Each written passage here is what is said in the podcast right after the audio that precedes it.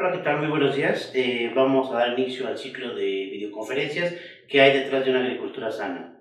Mi nombre es César Virgilio Campos Ramírez, soy médico veterinario zootecnista. Actualmente ocupo el cargo de coordinador general de la Subdirección de Puntos de Verificación Internos en la Dirección de Movilización Nacional. En esta primera plática vamos a hablar de por qué se inspeccionan los productos agropecuarios que se movilizan dentro del país. Ok, Vamos a iniciar eh, con dos eh, definiciones que, que, que, permiten o que le dan atribución a todo servidor público a poder ejercer un acto de autoridad. Uno de ellos es la competencia, que es un conjunto de atribuciones, poderes o facultades que le corresponden a un órgano en relación a los demás y que le permite actuar de acuerdo a derecho. A su vez tenemos lo que es la facultad, que es la potestad otorgada por la ley a servidores públicos determinados para realizar actos administrativos válidos de los cuales surgen obligaciones, derechos y atribuciones. Estas dos palabras en conjunto eh, generan lo que es la atribución, que es la facultad o competencia para hacer algo que se tiene a una persona en función a su cargo o su empleo. Ok, para esto el Congreso de la Unión expide lo que es la Ley Federal de Sanidad Animal, el cual establece en su artículo primero que la presente ley es de observancia general en todo el territorio nacional y tiene por objeto fijar las bases para el diagnóstico, prevención, control y erradicación de las enfermedades y plagas que afectan a los animales. A su vez también se expide la Ley Federal de Sanidad Vegetal, el cual establece en su artículo primero que la presente ley es de observancia general en todo el territorio nacional y tiene por objeto regular, promover la sanidad vegetal, así como la aplicación, verificación y certificación de los sistemas de reducción de riesgo de contaminación física, química y microbiológica en la producción primaria de los vegetales. También estas dos leyes, en, la Ley Federal de Sanidad Animal, en su artículo quinto, eh, expresa que la aplicación de esta ley corresponde al Ejecutivo Federal por conducto de la Secretaría y la Ley Federal de Sanidad Vegetal, en su artículo 6, establece que la aplicación de esta ley le corresponde al Ejecutivo Federal por conducto de la Secretaría. Vamos a, comentar eh, en relación a la competencia y facultad para la inspección y partimos de que toda regulación que se, que se vaya a aplicar a una mercancía agropecuaria debe de estar sustentada en criterios técnicos y científicos eh, es decir, se debe de, haber, debe de haber una evaluación de la probabilidad de entrada, establecimiento y difusión de una enfermedad o plaga de animales en el territorio nacional o una determinación del potencial de daño de una plaga o enfermedad en términos cuantitativos y cualitativos con relación a los productos vegetales. Este mismo proceso lleva, eh, lleva, lleva tres etapas. Hablamos de una identificación del producto o la especie, de la cual se va a determinar la plaga o enfermedad a regular y sus posibles medios de diseminación. Tenemos una segunda etapa que es la evaluación. Ahí se establecen las características de la plaga o la enfermedad, la posibilidad de dispersión, su capacidad de establecimiento, además de su impacto económico, social y de salud pública. Y una última etapa que es resultado de las dos anteriores, que es el manejo de riesgo, en el cual se establecen medidas que van a mitigar el riesgo así como considerar que se permita la movilización o bien que se establezca una cuarentena absoluta y, los cuales acorde a los, a los señalados en los requisitos de la normatividad de, vigente establecida. La movilización de mercancías hogares se regula porque presenta un riesgo de diseminación de plagas o enfermedades que son de importancia económica y cuarentenaria. Eh, a, a, su vez también se establecen actividades en materia de sanidad animal para diagnosticar y prevenir la introducción, permanencia y diseminación de estas enfermedades y de plagas que afectan a la salud o la vida de estos mismos. También se establecen medidas fitosanitarias necesarias para asegurar el nivel adecuado de protección y condición fitosanitaria en todo o parte del territorio nacional, eh, por lo cual vamos a concluir ahorita con que no se regulan todos los productos o especies ni todas las plagas o enfermedades, únicamente las que en relación al análisis de riesgo pudieran eh, significar un riesgo económico, social, eh, para, la, para, la, agricultura de nuestro país. Para eso, bueno, llegamos a la conclusión de que tenemos mercancías reguladas, que las mismas leyes eh, eh, sustanciales definen como animales, bienes de origen animal, productos para uso o consumo animal, equipo pecuario usado, artículos y cualquier otro bien relacionado con los animales cuando estos presenten un riesgo zoosanitario. Y a su vez, la Ley Federal de Sanidad Vegetal define como mercancía regulada a los vegetales, productos o subproductos, agentes patógenos o cualquier otro tipo de insumo, material o equipo que pudiera representar un riesgo fitosanitario, incluyendo vehículos de transporte o embalaje, contenedores en los que se movilicen las mercancías mencionadas en la fracción anterior o cuando impliquen un riesgo de diseminación de plagas o enfermedades. También maquinaria agrícola usada o partes de esta misma. ya tenemos lo que es una mercancía regulada. Eh, vamos a, ver ya lo que es el proceso que es inspección y verificación, el cual bueno, es, este, tiene por objetivo verificar que la movilización comercial de mercancías agropecuarias cumplan con lo establecido en las leyes federales de sanidad animal, sanidad vegetal, así como en las normas oficiales mexicanas vigentes, así como disposiciones nacionales de emergencia y demás disposiciones en materia fitosanitaria mediante la revisión de documentos y vehículos y cuando así proceda la inspección de mercancías para minimizar el riesgo de diseminación de plagas y enfermedades de importancia cuarentenaria. Eh, es, esto es un acto que realiza la Secretaría para constatar mediante la verificación el cumplimiento de leyes sustantivas en materia agropecuaria, reglamentos, disposiciones legales aplicables vigentes y tiene como, como función eh, reducir, generar un sistema de reducción de riesgos de contaminación en la producción primaria. El proceso de verificación es la constatación ocular, revisión de documentos, comprobación mediante muestreo, análisis, medición de laboratorio o pruebas de estos mismos que sean aprobados o autorizados o a su vez en examen de documentos que realizan para la evaluación de la conformidad que comprueba el cumplimiento de lo establecido en, las leyes, reglamentos y demás disposiciones aplicables vigentes. Para esto, el SENACICA cuenta con lo que es la Dirección General de Inspección Fitosanitaria, una de sus áreas importantes, que a su vez eh, tiene la Dirección de Movilización Nacional y establece el Sistema Nacional de Inspección, que tiene por objetivo verificar o inspeccionar las mercancías agropecuarias que se movilizan dentro del país, con el fin de garantizar que éstas cumplan con las disposiciones eh, establecidas en la normativa y, en caso contrario, aplicar medidas cuarentenarias. Eh, tenemos, contamos con una red primaria que está conformada por los puntos de verificación e inspección federales, en los cuales opera personal oficial del SENACICA, y tenemos la red secundaria, que está conformada por los puntos de verificación internas operados por los gobiernos de los estados y comités estatales de fomento y protección pecuaria y comité estatal, comités estatales de sanidad vegetal. Y bueno, llegamos a, a, a la conclusión, como ya habíamos mencionado, no todo se regula, no todo tiene que cumplir con una normatividad o con una, con una disposición y actualmente en materia pecuaria tenemos como mercancías reguladas, acorde como lo establece la NOM 01, 031 SO 1995, por la cual se establece la campaña nacional contra la tuberculosis bovina por Mycobacterium bovis, la cual regula bovinos únicamente en pie. También tenemos la NOM 041 SO por lo cual se establece la campaña nacional contra la brucelosis de los animales, lo cual regula bovinos, ovinos y caprinos en pie. Tenemos el acuerdo por el que se establece la campaña nacional de control de garrapata bófilus, que regula bovinos, ovinos, caprinos, equinos en pie, y el acuerdo por el que se da a conocer la campaña y las medidas sanitarias que deberán de aplicarse para el diagnóstico, prevención, control y erradicación de la influenza aviar notificable, el cual regula aves, productos y subproductos.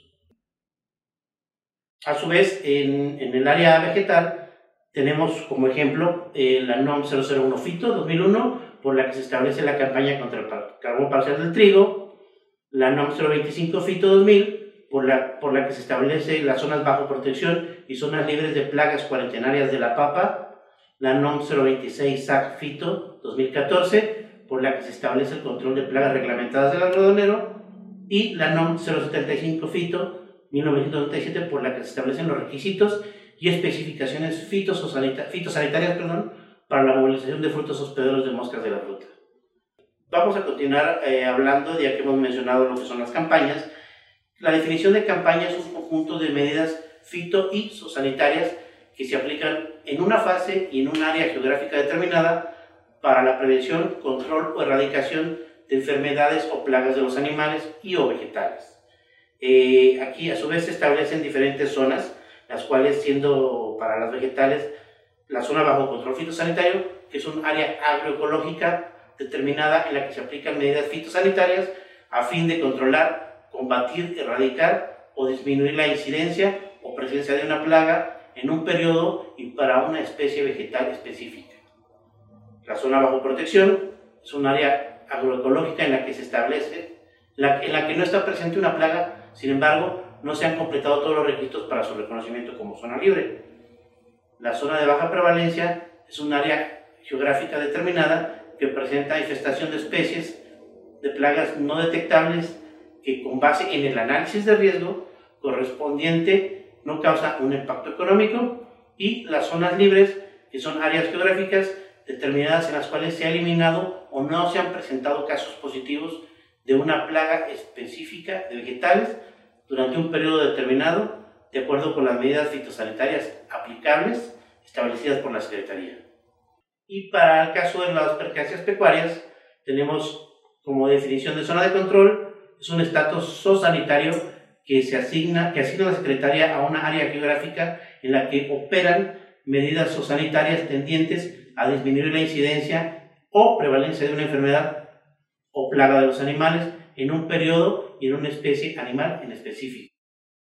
Zona de erradicación es el estatus sanitario que se asigna, que asigna la Secretaría a un área geográfica determinada en la que se operan medidas sanitarias tendientes a la eliminación total de un agente etiológico de una enfermedad o plaga de los animales.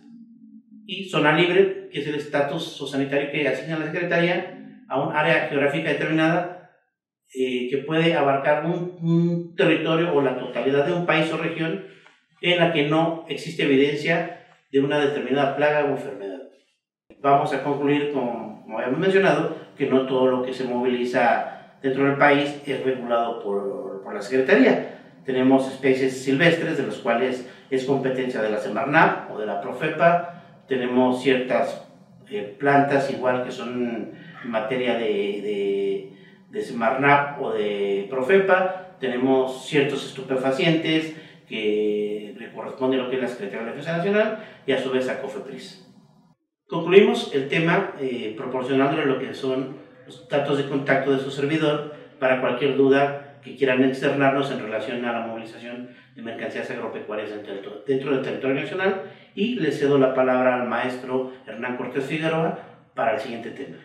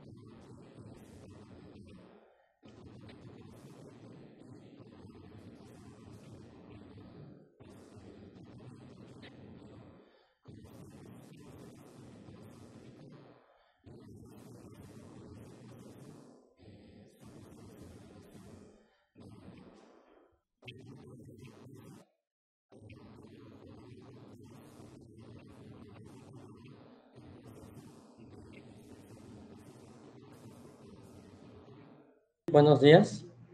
Eh, mi nombre es Juan Eduardo Pérez de la Cruz. Eh, soy biólogo de profesión eh, y pertenezco a la OISA de Nuevo Laredo. este, y doy las gracias por haberme permitido participar en esta, en esta presentación. Este, pues muchas gracias. Bueno, el proceso de, de inspección en ferrocarril inicia a partir de lo, de, lo que es, la revisión documental que corresponde a lo que es el folio 200.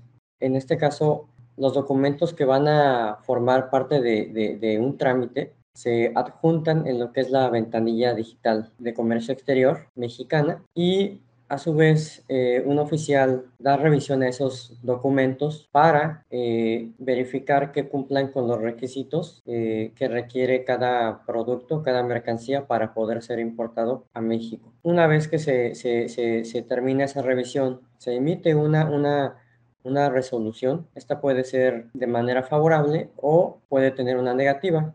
cabe mencionar que si existe algún dato incorrecto que se haya capturado o que falten documentos eh, que a su vez las hojas de requisitos o la normativa lo solicite, se les, se les hace, se les emite un requerimiento al usuario para que a su vez ellos den una salvedad a este, a esta, este requerimiento. Una vez cumpliendo con ese requisito, se, es cuando se emite esa, esa, esa resolución por parte de, del oficial. Y si da cumplimiento, pues entonces pasa el, usuario eh, realiza un folio que es el folio 500, que es el de, el de la inspección física, el cual es una programación para que el personal de la OISA en, este, pueda hacer la inspección física de la mercancía. Para ello, eh, vemos aquí en la imagen 2, donde el usuario, eh, una vez programada la inspección física en la ventanilla, acude a la oficina donde se va a realizar la inspección, el punto autorizado, para la entrega de documentos y el oficial eh, recibe esos documentos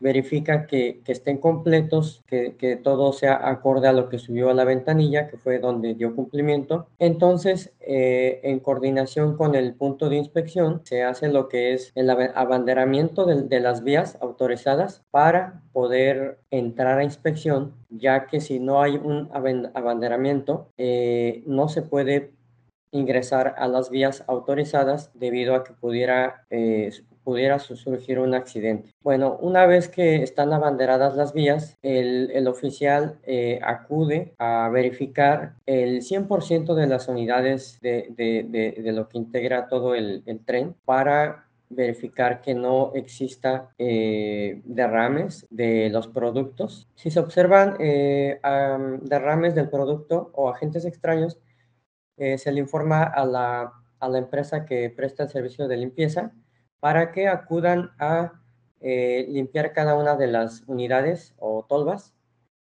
este, y, a su vez pues eh, quede limpio, ¿no? Quede limpio todo el, embarque.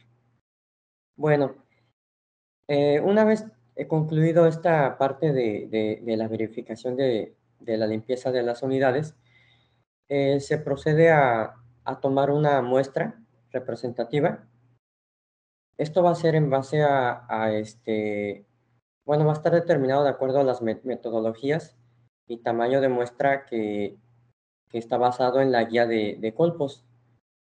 Eh, en las imágenes que, se presentan, eh, vemos que se utilizan diferentes utensilios como son eh, sonda de alveolos para poder, este, poder obtener muestras combinadas y este, también se utilizan eh, caladores en el caso de, productos que vienen en, en, saco para poder igual obtener este, muestras representativas y estas a su vez puedan ser enviadas a un, este, a un laboratorio autorizado o oficial.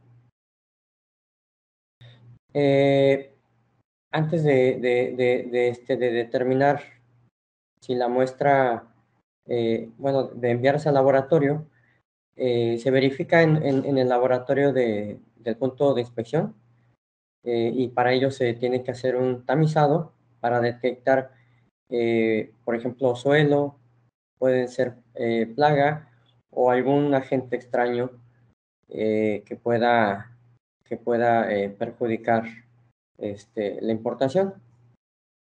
Y bueno, entonces se, se realiza ese tamizado y en base a lo que se encuentre es como se emite un dictamen en la, en la ventanilla. Eh, bueno, también una vez concluido este proceso de, toma de muestra, eh, si la, si la este, hoja de requisitos eh, nos solicita que se tenga que aplicar un tratamiento químico, una fumigación, por ejemplo, eh, se, se, ordena mediante un formato que, que, es emitido en la ventanilla única y este, la fumigadora o la empresa autorizada de tratamientos acude a, la, a la, oficina de inspección para este, aplicar el tratamiento. Eh, bueno, en las imágenes representativas de la diapositiva eh, vemos que ellos tienen que portar eh, como medidas de seguridad eh, un uniforme completo de protección. Eh, tiene que existir señalamientos donde este, especifiquen que es una zona de, peligro en ese momento, en el momento en el que se está aplicando el, tratamiento. Y bueno, este, para determinar la dosis de, la fumigación, se tiene que tomar en cuenta ahí este, la temperatura del producto, eh, como uno de los datos que, que van a determinar esta, esta, dosis para la correcta aplicación del, del tratamiento. Y bueno, eh, cabe mencionar que hay, hay, hay, mercancías, como lo acabo de decir, que requieren de una toma de muestra. Hay algunas que no lo requieren, que solamente nos solicitan lo que es la inspección ocular. A su vez, también este, pues hay productos que requieren un tratamiento en punto de entrada y hay otros que no, que solamente es una inspección ocular. Pero este, también así existen eh, procedimientos específicos como son eh, productos que, que, se que se les detecta suelo y para ello eh, tienen que seguir pues puede, puede ser la aplicación de un, de un tratamiento en punto de entrada o en destino o otro tipo de, acondicionamiento. Eh, también está eh, eh, lo que es el, el alpiste de, de, origen, de origen Canadá con destino a México, que se sigue otro plan, es un plan este, específico, un plan de trabajo, el cual este, no puede ser eh, liberado el embarque, sino hasta eh, la obtención de un dictamen por parte de un, del, laboratorio oficial. Y a su vez, cuando tenemos ese resultado aquí en la oficina de inspección, eh, pues, se, se, emite un, bueno, Sanidad Vegetal emite un oficio donde nos indica si es, si puede ser importado este, por contener por no contener este, malezas de importancia cuarentenaria o este, ser liberado este, mediante una acta de guarda custodia. O también incluso este, puede ser rechazado el embarque. Eh, muchas gracias este, por haberme escuchado. Eh, se despide de ustedes el biólogo Juan Eduardo Pérez. Y en este momento le cedo la palabra al ingeniero Hernán Cortés. Muchas gracias.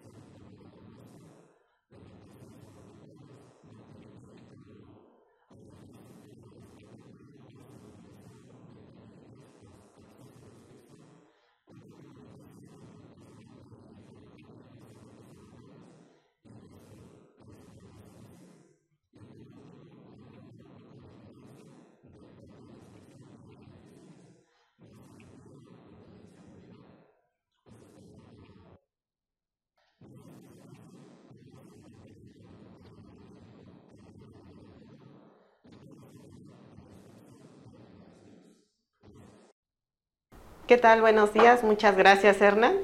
Este, bueno, me presento. Soy Adriana Rivera Córdoba. También trabajo en el equipo del ingeniero Hernán. Estamos en la Dirección de Inspección eh, Fitosanitaria y bueno, yo les voy a dar la parte de inspección en animales vivos.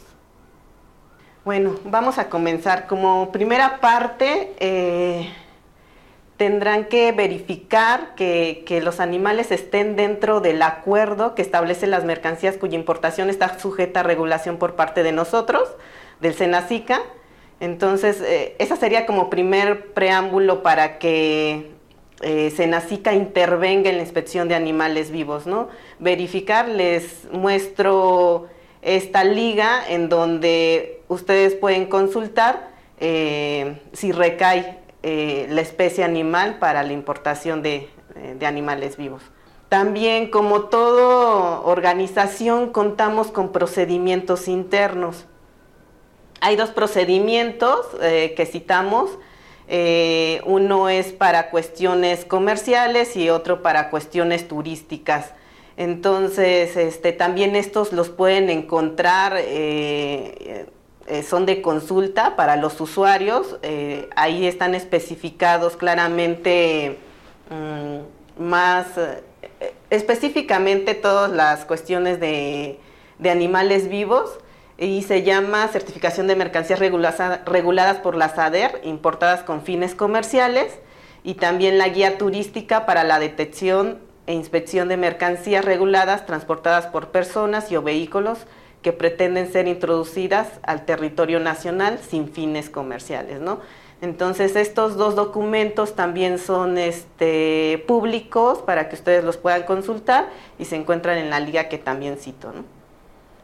Ahora bien, para comenzar en la, yo como usuario, ¿no? Quiero saber qué pretendo traer a una especie, ¿no? Animal que comúnmente Ahorita está muy en incremento la importación de ganado para sacrificio. Ha incrementado más estos rubros. Entonces, este, ¿qué debo de hacer? No? Yo estoy interesado, este, tengo todo para poder realizarlo, pero ahora quiero iniciar el trámite. Bueno, entonces en primera instancia es conocer los requisitos o sanitarios. Esto es muy importante porque ahí nos va a dar la pauta de saber si la especie animal que quiero yo eh, ingresar a México puede ingresar o no, debido a que eh, la especie animal puede proceder de algún país con una plaga o con una enfermedad que México no tiene. Entonces, bueno, vamos a conocer los requisitos sanitarios, entonces vamos a teclear en, internet la página del Senacica, eh, ahí se visualiza en el punto número uno, que es https, dos puntos, diagonal, diagonal, www.go.mx diagonal Senacica. Después de que tecleamos, nos vamos a ir en el punto número 2, que son ligas de interés. Ya que le damos ahí, nos va a sacar una serie de recuadros. Vamos a ubicar eh, la imagen donde están dos personas en una computadora, que sería el numeral 3. Y ahí ya ahora sí vamos a referirnos a los módulos de consulta. Entonces, en este caso específico que son inspección de animales vivos, nos vamos a ir a, la, a los requisitos de importación, que sería el numeral 4, para cuestiones de importación comercial. Si es que requieren ustedes saber o conocer los requisitos para exportar, en este caso aplicaría más para animales o mascotas, que para México serían los perros y gatos, sería en el numeral 5. Eh, ya que ingresan a este módulo de requisitos, este, hay una serie de campos que ustedes tienen que llenar, no precisamente todos, nada más pueden llenar un campo y ahí les va a desglosar un listado en donde ustedes pueden este, verificar qué puede ese, importarse de ese país, ¿no? Por decir, escogen Estados Unidos, este, mm, conejos. escogen Estados Unidos y les va a aparecer el listado. Entonces, este, ahí pueden hacer la consulta, ya lo, lo abren en forma de PDF y es muy importante, ahí enfatizo, es muy importante que antes de querer iniciar alguna importación, conozcan la hoja de requisitos y qué les pide, qué documentos sanitarios, qué pruebas este, necesitan los animales eh, para poder ser introducidos a nuestro país. Entonces México cuida mucho la parte sanitaria. Este, afortunadamente este, México cumple con muchos, somos muy estrictos en esa parte. Entonces, sí, a México ha detectado varias este, eh, eh, cosas que, pudieron haber sido introducidos, pero sí ha habido gran este, detección por parte de los oficiales del punto de ingreso. Entonces, ya conociendo estos requisitos, y si ven que cumple con cada uno de ellos, entonces, bueno, pasarían a otra etapa. Ahora bien, hay otra parte, este, en donde puede ser que los requisitos no estén en este módulo. Entonces, Ahí les proporcionamos los datos de contacto para que ustedes puedan eh, iniciar la solicitud con la información que tengan y verificar con nuestras áreas normativas, que en este caso sería la Dirección General de Salud Animal, eh, qué se necesitaría para introducir la especie ¿no? que, que ustedes quieran quieran introducir, inclusive este, por cuestiones de fauna silvestre, que es lo más común, no se encuentran las hojas de requisitos en el módulo, sino que es una hoja de requisitos especial que tiene que solicitar el interesado eh, y eso es bajo evaluación de, la Dirección General de Salud Animal. Ahora bien, si ya conocieron los requisitos y ven que cumple, entonces eh, sería iniciar el trámite ante la ventanilla digital mexicana de comercio exterior esto para cuando sea una importación comercial. Ajá. Entonces, bueno, ahí se ayudarían por parte de su agencia aduanal, que, sí les pediríamos que, sea así por toda la logística que va a llevar. Entonces ahí van a intervenir diferentes este, personas, ¿no? Eh, tendrían que iniciar su trámite ante la ventanilla y tendrían que hacer un pago de acuerdo a la Ley Federal de Derechos eh, de acuerdo al artículo 86, fracción 6, por cada certificado sanitario internacional para la importación de animales vivos, sus productos y subproductos, así como productos químicos, farmacéuticos, biológicos y alimenticios para uso en animales. Eh, eh, tiene el costo de 2.562. Entonces, ingresando a la ventanilla, van a tener en primera instancia un acuse 200, así comúnmente les denominan, ¿no? o folio 200 es decir, les va a dar, les va a arrojar un número de 25 dígitos, en donde en la, más o menos en la parte central va a, estar identificado un 200, eh, en donde es la primera etapa de revisión documental. ¿Qué se va a hacer en la revisión documental? Pues su nombre lo dice, pues se va a verificar toda la documentación sanitaria, ¿no? Esa va a ser la primera parte que ustedes van a tener que realizar en la ventanilla única y el personal oficial de los puntos de ingreso verificarán que cumpla con la hoja de requisitos o sanitarios que ustedes previamente consultaron. Si es que hay un dictamen favorable, eh, ya les arroja un acuse de dictamen a revisión documental y ya pasan esa primera etapa, ¿no? Después sigue otra segunda etapa que es la revisión física. Igual ahí también la ventanilla les arroja un acuse de que están iniciando un folio, pero este ya se le denomina 500, ¿no? Comúnmente lo van a escuchar así, como folio 500 y eh, eh, eso significa que va a iniciar la inspección física, ¿no? Si todo está acorde, eh, todo, todo fue bien, que bueno, ahorita nos vamos a ir paso por paso, ¿no? ya van a obtener la certificación, es decir, van a obtener el certificado sanitario para importación. En cuestión de, también cito la certificación turística, es un sistema por parte del SENACICA denominada CERTUR, certificación turística. Este, esto básicamente es para cuestiones de, mm, este, de mascotas, ¿no? Exportación y por cuestión de ingreso turístico de mascotas, perros y gatos. Ahora bien, ¿qué ventaja tiene con trabajar en ventanilla digital, no? Eh, este sistema ah, fue a partir del 20 de noviembre, en donde Senacica opera esto, eh, este sistema y ha tenido o tiene muchas ventajas, eh, puesto que permite el envío de información electrónica solo una vez ante, ante el sistema y también si, si hay algún tipo de este, irregularidad, pues entonces también se le va a poder hacer un requerimiento a este trámite, ¿no? O sea, puede suceder. Pero bueno, ¿qué beneficios hay? La revisión de documentos de manera anticipada, hay mayor atención a las revisiones físicas, facilita los procesos, eh, pues sí, ahora sí que vamos a, a, tener este nuevo enfoque como para tratar de modernizarnos, aumento de la competitividad, eliminación de papel, reducción de tiempos y costos, búsqueda y acceso a la información.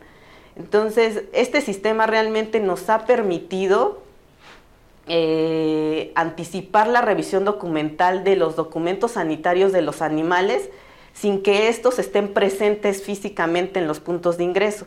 Es decir, aquí sí eh, enfatizo que, que el usuario puede tramitar su, o iniciar el trámite eh, tres días o los días que él considere pertinente, ¿no? ¿Para qué? Para que ya que tenga un dictamen favorable en la revisión documental, ahora sí, eh, él pueda decir, ya pueden mandar a los animales al punto de ingreso para que sean inspeccionados físicamente. Y es muy importante lo haga así porque de, lo contrario, si inicia todo el trámite en el mismo día, pues los animales pueden sufrir estrés, eh, precisamente por cuestiones de toda la movilización. Si, si nosotros como personas nos estresamos cuando viajamos este, con, con ruidos, con, con, tantas personas, pues ahora imagínense los animales, ¿no? Entonces, que no están acostumbrados a, a, estos movimientos, ruidos, personas. Este, entonces, sí es muy importante que no, envíes, no envíen a los animales si no tienen ya un dictamen a revisión documental. Entonces, sí, esa, e, e, eso sí es muy, muy importante, ¿no? Que lo tomen en consideración para todos los trámites de animales vivos que, que deseen realizar. Bueno, en la parte de revisión documental en importación comercial vamos a revisar eh, que dé cumplimiento a la hoja de requisitos y los datos generales. ¿no? Eh, ¿Qué es lo que verificamos? Pues en la captura de datos que hizo el tramitador, el nombre y domicilio del importador y exportador, la descripción de, de la mercancía, qué especie es, la fracción arancelaria, el país de origen y procedencia, la cantidad, cuántas cabezas, el destino final, es decir, si va a un establecimiento tipo inspección federal, si son para sacrificio o una TIF, denominadas TIF, a una unidad de producción, UPP o una granja, ¿no? Y también se verifica el pago de derechos. También para cuestiones de los documentos adjuntos, pues se va a revisar el certificado sanitario oficial original expedido por la autoridad sanitaria del país de origen es decir, ¿qué, va a verificar el, oficial? Bueno, que estos certificados cumplan con los candados de seguridad notificados por la autoridad sanitaria del país de origen. Eh, que no presenten tachaduras, enmendeduras, correcciones o datos eh, a mano o alteraciones visibles, ¿no? Porque esto no está permitido. Si hay algún tipo de alteración, pues este certificado tendrá que validarse ante ante, la, ante el país de origen, ¿no? Y ya cuando haya un dictamen de que este certificado o una aclaración ante este certificado, pues ya se comenzará con el trámite o bien no se permitirá, ¿no? Si, si en caso de que sea un certificado falso. Bueno, siguiendo, en el caso de, vamos a dar algunos lineamientos específicos para la inspección de importación comercial. Eh, la inspección de los animales vivos se hace en instalaciones reconocidas por el SENACICA, en puntos de inspección en el extranjero, eh, principalmente, ¿no? Eh, estoy dándoles a conocer la liga porque muchos usuarios es donde no saben en dónde pueden realizar este, esta inspección, entonces eh, si ustedes consultan esta liga, ahí van a encontrar todos estos puntos de inspección que están ubicados en el extranjero y en donde ustedes pueden acercarse y este, pues ya directamente para que agenden una cita eh, para la inspección de los animales, ¿no? Porque pues, pues son diferentes usuarios, pues diferentes animales, entonces sí tiene que haber una coordinación en cuestión de la entrada. El horario de inspección se va a dar eh, siempre de 8 a 17 horas, con excepción de aeropuertos y puertos. Eh, enfatizo que esto nada más para importación comercial. El interesado deberá de contar con manejadores de los animales. Es muy importante este, e, esta parte porque así ayudan bastante al personal oficial del punto de ingreso a contener a los animales, a manipularlos y, que el oficial pues esté verificando la condición de salud de los animales. También el transporte que ingresarán a los animales, pues este debe de estar limpio y disponible al momento del término de la inspección del oficial, pues tiene que estar listo para que embarquen a los animales. También va a haber una notificación de llegada de los animales ante esta dirección, que es la de HIP, para coordinar las acciones de inspección y cualquier cambio, bueno, tendrá que notificar el interesado con 24 horas de anticipación.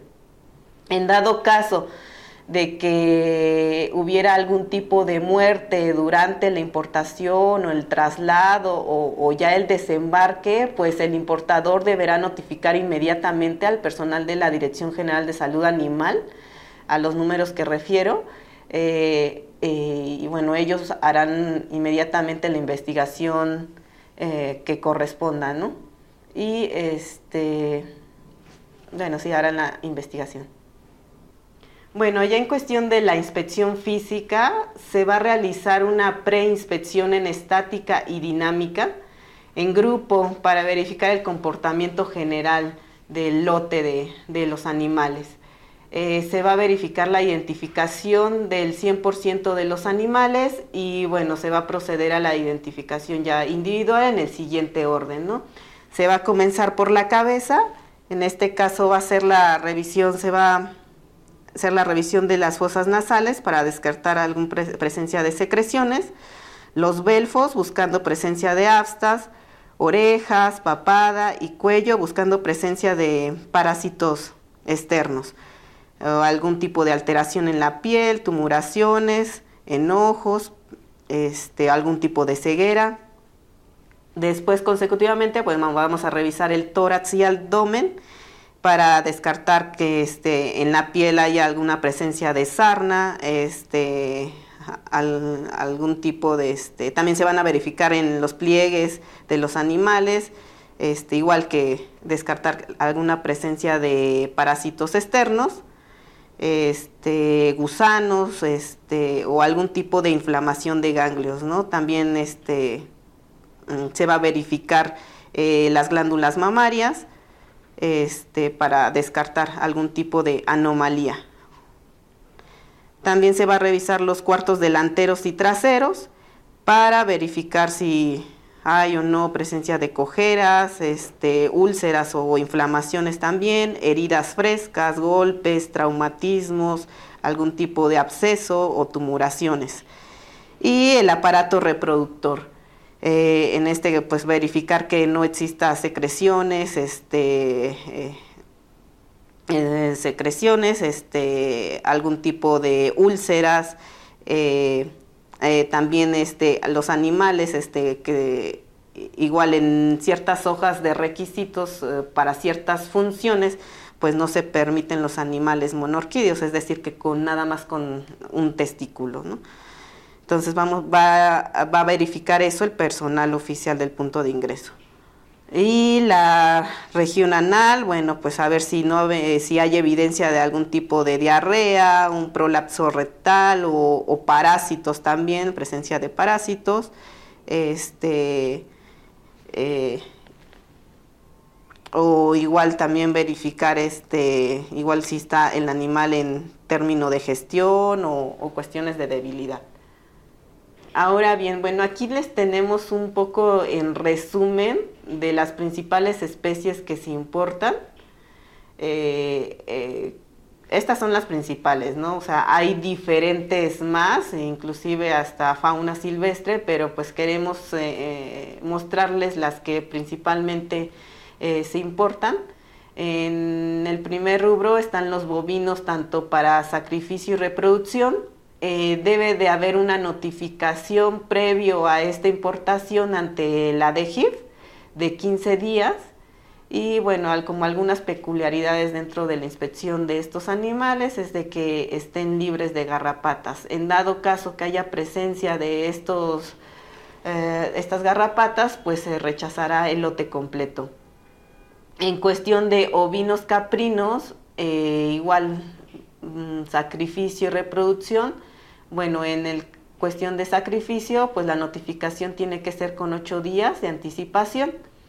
Eh, como peculiaridad eh, eh, en la importación de esta especie es que no se incluyen hembras visiblemente gestantes, ni con crías, ni animales menores de seis meses de edad, que el ovino fue trasquilado previamente a la exportación y que la lana no mide más de 1.5 centímetros de largo. en el caso de reproducción no se aceptarán animales monorquídeos, es decir, con un solo testículo. En rumiantes silvestres, bueno, ahí por ser rumiantes silvestres, pues la notificación tiene, se amplía un poco más, es decir, tienen que notificar con 30 días, mm, puesto que este, eh, por ser este, fauna, pues este, eh, requiere más tiempo de coordinación. Eh, en esta no se, no se permitirá la entrada de heno, paja, cama, excremento, materiales similares que lo acompañen a los animales. Aquí hago una nota, puede ser que sí ingrese, más bien que a la llegada en punto de ingrese pueda tener algún tipo de cama, pero en el punto de ingreso se retira y esto se incinera, ¿no? Porque no es permitido precisamente eh, eh, esta condición y puesto puede ser este un vector para que pueda traer algún tipo de microorganismo o virus que, precisamente tratamos de evitar. Entonces, si es que pudiera llegar a entrar en esta condición, pues eh, no se permite su entrada, sino que en el punto de ingreso es incinerado este paja o cama o lo que traiga eh, el animal. En cuestiones de cerdos, eh, para reproducción, hay dos modalidades. Puede ser una inspección en verificación en origen, que bueno, vamos a verlo más adelante, o la inspección en punto de ingreso. Entonces pueden notificar con 20 días si es verificación en origen o 30 días si es inspección en punto de ingreso. Eh, igual pues se van a, este, en el caso de que la inspección se encuentre en parásitos externos, los animales deberán ser tratados y reinspeccionados a las 72 horas. Es decir, tendrán que generar un nuevo trámite con nueva documentación sanitaria para que puedan ingresar nuevamente eh, estos animales. Para cuestiones de equinos para sacrificio no hay un, día de notificar ante la DGIP. Este, en estos, bueno, eh, como peculiaridad, pues que se deberá constatar que los animales se encuentren castrados, serán rechazados los animales monorquídeos o enteros, eh, que en el embarque no se incluyen hembras visiblemente gestantes, ni con crías, ni animales menores de seis meses de edad. En cuestión de equinos para reproducción, deporte, exhibición o trabajo, bueno, la notificación debe de ser con 72 horas. Esto es básicamente eh, para los equinos que vienen vía aérea, entonces, eh, sí es muy importante, eh, bueno, ahí se reduce un poquito más el término, por eso esas 72 horas.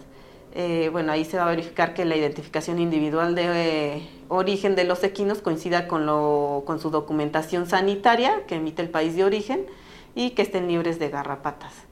En el cuestión de aves de tres días de nacidos, para cuestiones de reproducción, bueno, el derivado a la delicadez de la especie, eh, su atención siempre va a ser inmediata en cuanto el, este, el tramitador o el usuario nos indique que ya hay un trámite de esta especie, eh, eh, entonces el oficial tendrá que revisarlo de manera inmediata, digo, por las condiciones de esta especie, ¿no? Entonces se deberá constatar que también que fueron transportados en vehículos y contenedores lavados y desinfectados previamente al embarque. Bueno, ya después de que constató el personal oficial algunas, eh, bueno, las cuestiones propias en los animales, el oficial podrá determinar eh, si los animales cumplen para entrar a México o no, de acuerdo a su condición de salud. Eh, es importante que el personal oficial, si identificó algún animal con alguna irregularidad o presencia de algún este, parásito externo, eh, pues lo haya este, contabilizado y bueno, separado, eh, pero indudablemente este, por cuestiones de, parásitos externos, pues México sí es, eh, es muy este, estricto en este sentido y bueno, será rechazo total del lote de los animales. Entonces, bueno, aquí se va a determinar si el trámite continúa o no, eh, dependiendo del dictamen del personal oficial. Eh, asimismo, bueno, ya en cuestión de que si el trámite da cumplimiento, pues el oficial va a determinar la emisión del certificado sanitario para importación. Entonces, este es muy importante que en ese dictamen, pues él coloque el por qué fue aceptado o, o por qué fue rechazado. En el caso de que hubo animales con este, incumplimientos, bueno, si dependiendo de estos incumplimientos, pues eh, va a ser eh, el oficial puede determinar un rechazo parcial, es decir, pues va a contabilizar los que no cumplieron con los criterios eh, establecidos y el oficial este, le va a informar al usuario para que haga una modificación a su trámite. Es decir, el tramitador o el usuario tendrá que modificar la cantidad de cabezas eh, eh, del trámite inicial para que sean nada más las cabezas que cumplieron a la inspección física. Entonces, por ejemplo, si el eh, capturó que eran 200 cabezas y nada más dieron cumplimiento 180, pues nada más tendrá que hacer esa modificación en el trámite para declarar las 180 cabezas. Entonces va a tener que hacer una modificación al trámite de importación. Ahora bien, si ya este, al término de la revisión física, en el supuesto de que dio cumplimiento, el oficial pues va a certificar y se va a emitir el certificado sanitario para importación. Eh, este documento va a ser el que va a acompañar a los animales hasta su destino final. Este tiene una vigencia de ocho días naturales para que lleguen los animales hasta, hasta su destino, ¿no? Se describen las características principales de la especie, este, quién certifica, y bueno, también tiene algunas este, eh, cuestiones de candados de seguridad. Bueno, ahí pueden este, leer el QR.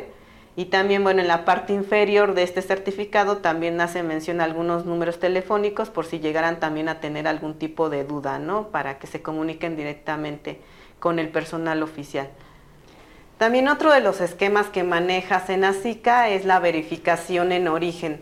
Eh, este esquema también tiene varios beneficios, ¿no? Una de las, que, de las cuales es reducir las medidas sanitarias, los riesgos de la introducción de, enfermedades, puesto que asegura la, este, la calidad y cumplimiento de todas las regulaciones que México solicita. Entonces, el Senacica manda personal médico capacitado, eh, oficial, para constatar la condición sanitaria de los animales desde origen. Eh, en esto, en, lo que va del año, se han realizado verificaciones en origen principalmente en ganado bovino, eh, eh, principalmente ganado de engorda de Belice, ganado para sacrificio de Arizona, de Estados Unidos, y bueno, también se ha verificado porcinos de origen Dinamarca. Entonces, bueno, este esquema es otro más que le proporciona Senacica. ¿Para qué? Para, eh, para cuestiones de, reducir los riesgos. Y también eh, otra de las ventajas es de que, bueno, la especie animal pues se encuentra en su espacio para que pueda ser inspeccionado, ¿no? Sin tanto estrés o que le pudiera causar si se realizaría en punto de ingreso. Entonces, eh, no nada más, en este momento ha sido para ganado, pero pueden hacer el análisis o realizarse para otras especies. Este, puede ser también para fauna silvestre, eh, para que puedan asistir al lugar en donde se encuentren y pueda ser inspeccionado por personal del SENACICA. Eh, este es uno de los otros esquemas, eh, lo maneja también otra área de, esta dirección general. Eh, les vamos a proporcionar los datos para que si son, si es de su interés, pues se comuniquen a los teléfonos y a los correos electrónicos que visualizan para que ustedes puedan iniciar el trámite, ¿no? y verificar si es un esquema que les conviene realizar por bienestar animal y por cuestiones también de costos. Asimismo, bueno, les quiero dar un panorama de las estadísticas de cómo se ha comportado esta importación de animales vivos.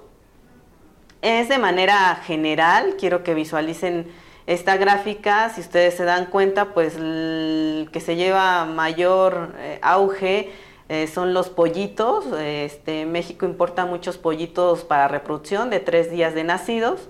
Entonces, este, bueno, seguido de los pavitos, bovinos y bueno, las mascotas, ¿no? Pero estos son más o menos las especies animales que México eh, ha recibido durante enero a junio.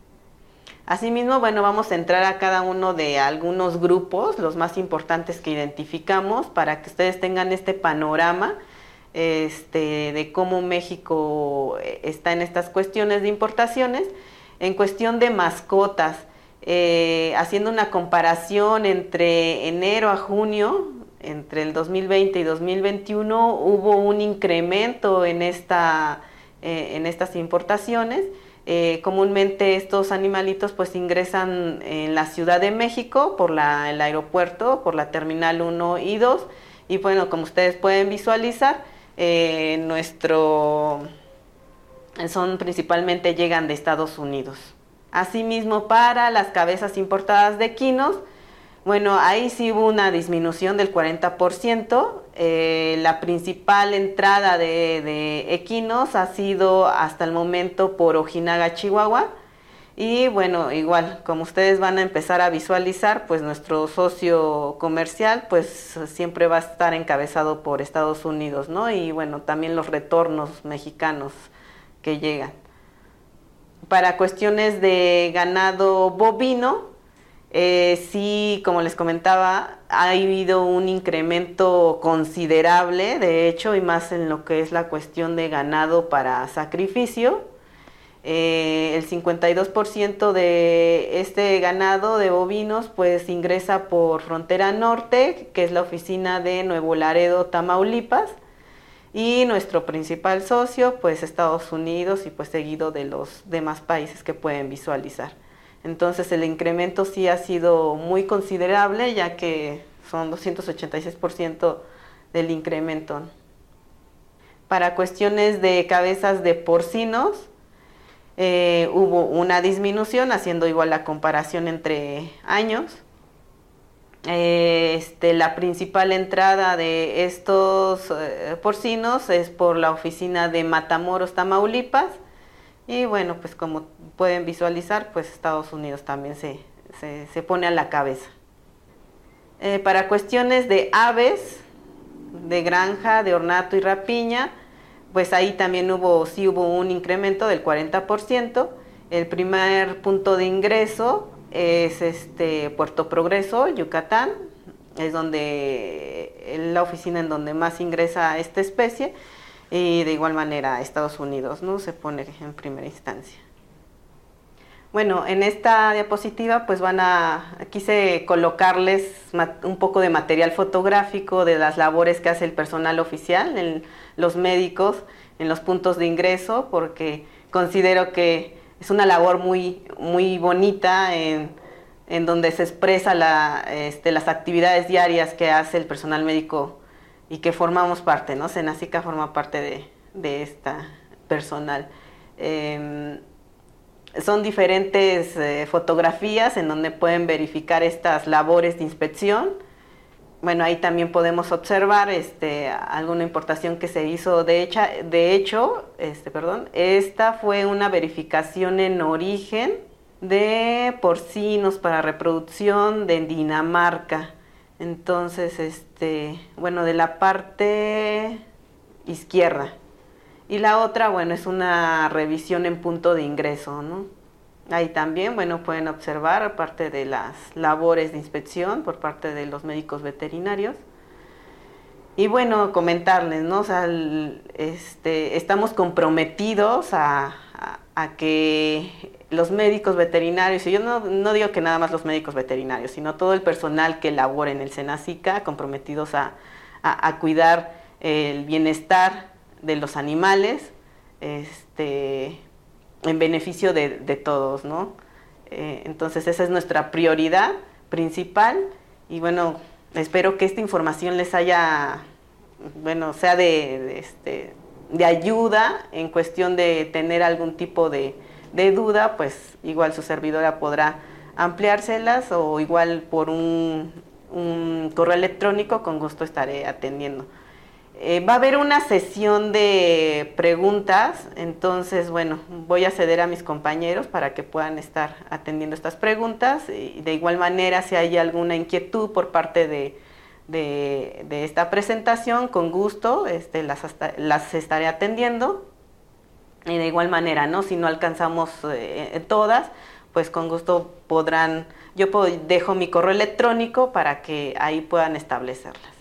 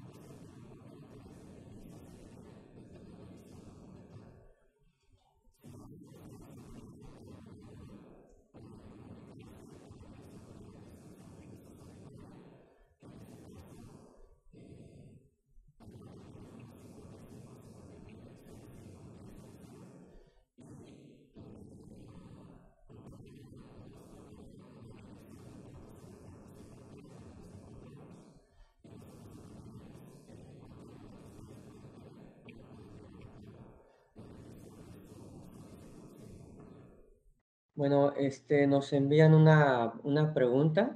Este, eh, mm, esta pregunta dice, ¿cómo determino cuándo hay que tomar muestra o aplicar un tratamiento a, una, a un producto o una mercancía? Bueno, para, para poder determinarlo, siempre hay que tomar en cuenta eh, cómo está regulada nuestra, nuestra, nuestro producto o mercancía, si, si es, eh, más, que nada si es en base a, a una hoja de requisitos que tiene que dar cumplimiento y si esa hoja de requisitos a su vez menciona la aplicación de un tratamiento eh, químico o, este, o, o, la, o la toma de muestra también. En base a eso, este, vamos a, a ordenar que se cumpla con dichos requisitos. También eh, sabemos que hay productos que no llevan, no llevan toma de muestra, no llevan algún tratamiento específico, eh, pero bueno, eso ya será en base a, lo que marque la, la regulación, la, la, las, este, los, los, requisitos específicos o la normatividad. Eh, hay casos específicos donde si se detecta suelo, plaga o algún agente extraño, eh, la misma secretaría o el procedimiento específico eh, nos va a indicar si se va a aplicar un tratamiento eh, o qué tipo de acondicionamiento se le va a dar a esa mercancía. Y es así como uno determina este, si vamos a obtener una muestra para enviarse al laboratorio o se va a aplicar un tratamiento específico a la mercancía.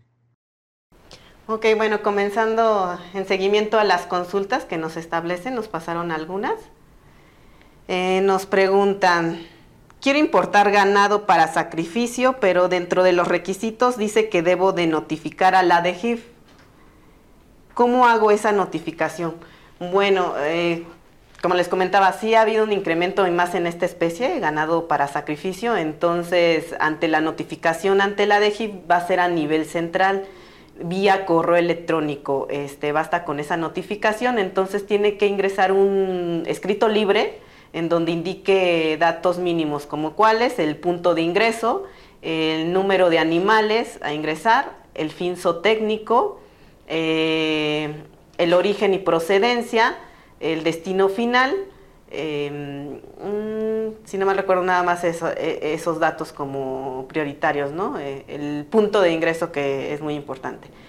Entonces también va a les vamos a solicitar lo que pide la hoja, que es que nos adjunten también su itinerario, el de los animales, y también muy importante, el correo electrónico o un documento en donde los corrales eh, que se encuentran ubicados en el extranjero les estén a ustedes indicando que están reservados estos para la inspección de los animales en el día que ustedes les indiquen, ¿no? Si es el día este, 12 de diciembre, este, pues ese día tendrá que confirmarles eh, este, los corrales que están en el extranjero de que sí van a tener ese, atender ese número de cabezas. Entonces nos mandan por correo electrónico eh, estos documentos al de gestión.dipaf.gov.mx para que nosotros a la vez generemos un comunicado a la oficina del punto de ingreso y notifiquemos que tal día van a tener que inspeccionar un cierto número de cabezas. Bueno, también nos preguntan en el caso de que una vaca llegue a parir durante el proceso de ingreso a México y ya realice el y ya realizó la captura del trámite en ventanilla, ¿cómo lo declaro? Eh, bueno, indudablemente, eh, este, si en la inspección sucedió, se dio el caso de que son, supongo estos, bovinos para reproducción, en ese momento, pues, este, parió la vaca, eh, entonces eh, este, el becerro forma parte de la unidad sanitaria de la madre. Entonces, eh, eh, sí definitivamente va a tener que declararse en el certificado o en el trámite. Para eso tendrá que solicitar una modificación al certificado para incluir la cabeza que, que, falta, ¿no? El, que nació. Entonces, amparados bajo también el mismo estatus sanitarios de la madre, pues es como se permite el ingreso del animalito. Otra de las preguntas que nos hacen es, mm, en caso de la detección de garrapatas, piojos o pulgas, etcétera, en los animales, ¿quién toma la muestra y a dónde la envía? Yo tengo que pagar por esto.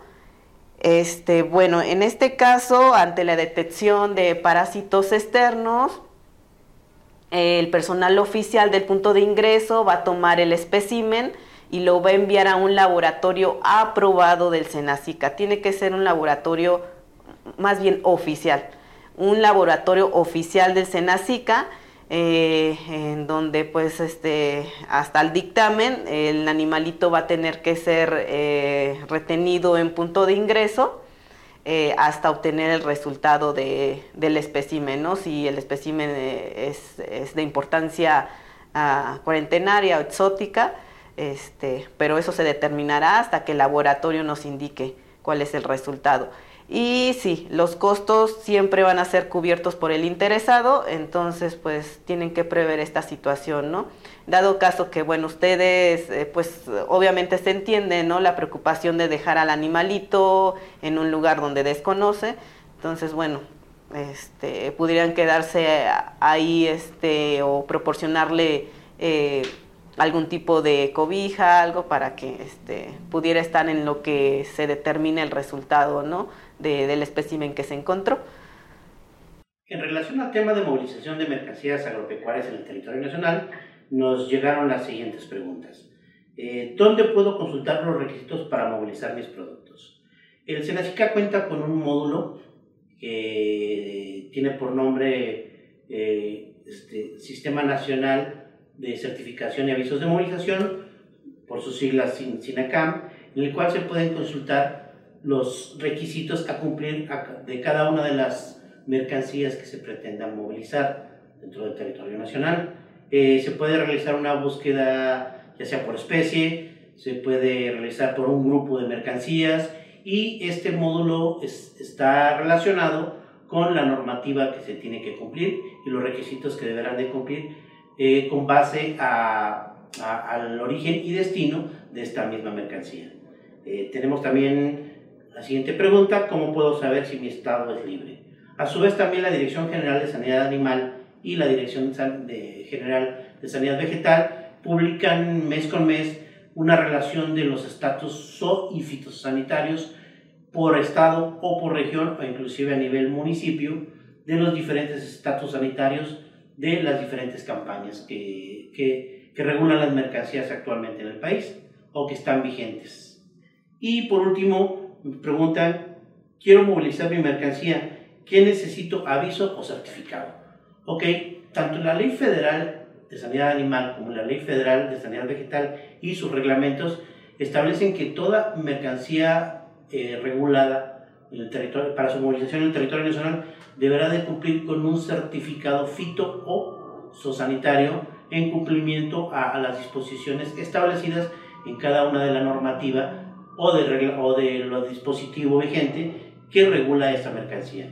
A su vez también eh, se ha establecido el Sistema Nacional de Avisos de Movilización, el cual eh, es aplicable únicamente para avícolas y productos avícolas y a su vez también para porcinos con fines de trazabilidad y podrán ser emitidos por los mismos usuarios eh, a través del Sistema Nacional de Avisos de Movilización, eh, previa solicitud de ingreso al sistema y generación de usuario y contraseña, y este lo podrán emitir cada vez que vayan a movilizar sus productos eh, hacia cualquier territorio nacional.